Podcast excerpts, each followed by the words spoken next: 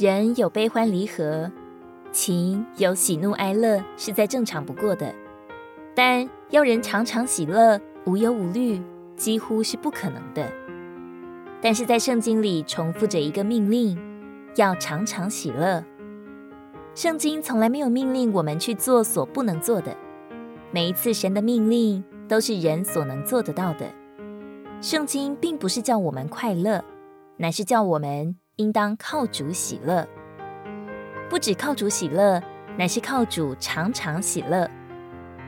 保罗的一生喜乐的秘诀，乃在于不再是我。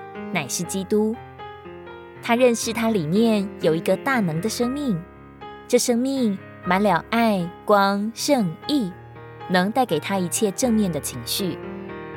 至终，他能在艰难的处境中，还劝勉他的弟兄们说：“你们要在主里常常喜乐。”我再说，你们要喜乐。诗篇四十三篇四节说：“我就到神的祭坛。”到我最喜乐的神那里。什么时候人碰着神，定归是喜乐的。同伴们，你若真心转向他，凭他的生命而活，那么无论处境如何，你也必被喜乐和圣灵充满。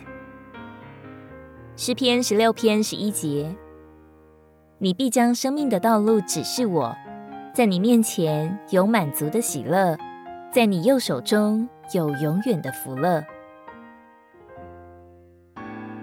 如果你喜欢我们的影片，欢迎在下方留言、按赞，并将影片分享出去哦。天天取用活水库，让你生活不虚度。我们下次见。